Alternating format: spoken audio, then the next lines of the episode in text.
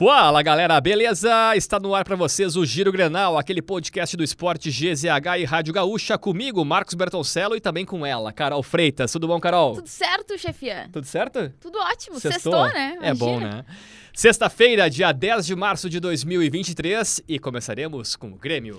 Renato Portaluppi mantém a expectativa de contar com Michael em 2023. Em entrevista para a Rádio Gaúcha, o técnico afirmou que a ideia é que uma nova tentativa possa acontecer em julho, quando o Al Hilal não estará mais punido pela Federação Saudita de Futebol.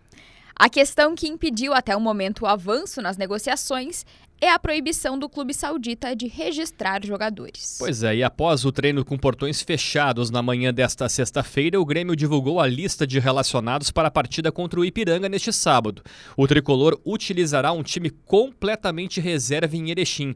Até mesmo o técnico Renato Portaluppi permanecerá em Porto Alegre. A equipe deverá ser comandada pelo auxiliar Alexandre Mendes. E a provável escalação do Grêmio para esse jogo tem Breno, João Pedro, Bruno Vini, Gustavo Martins e Diogo Barbosa, Lucas Silva e Ronald, Gustavinho, Everton Galdino e Gabriel Silva e na frente o Diego Souza. O jogo é às quatro e meia da tarde do sábado no Colosso da Lagoa, em Erechim. E agora sobre o Internacional, porque o clube também divulgou a lista de relacionados para o jogo de sábado, que será no mesmo horário contra o Esportivo no Beira-Rio. O goleiro Kehler e o volante Baralhas são as principais ausências. O primeiro será preservado após ter fraturado dois dentes no Grenal. Já o meio-campista tem dores no tornozelo. E além de Kehler e Baralhas, o artilheiro do gauchão Pedro Henrique também está fora da partida, suspenso pelo terceiro cartão amarelo.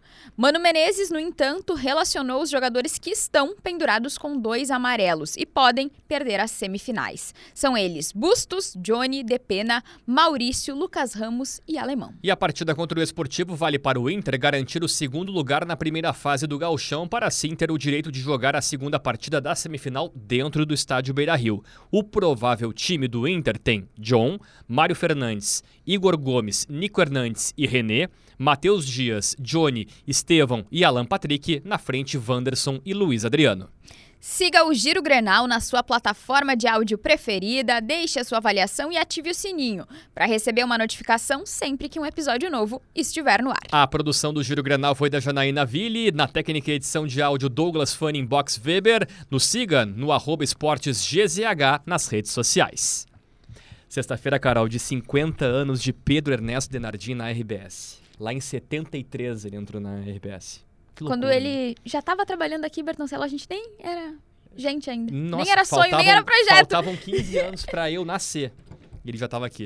Já 25 trabalhando. para eu nascer. Imagina. Parabéns, Pedro.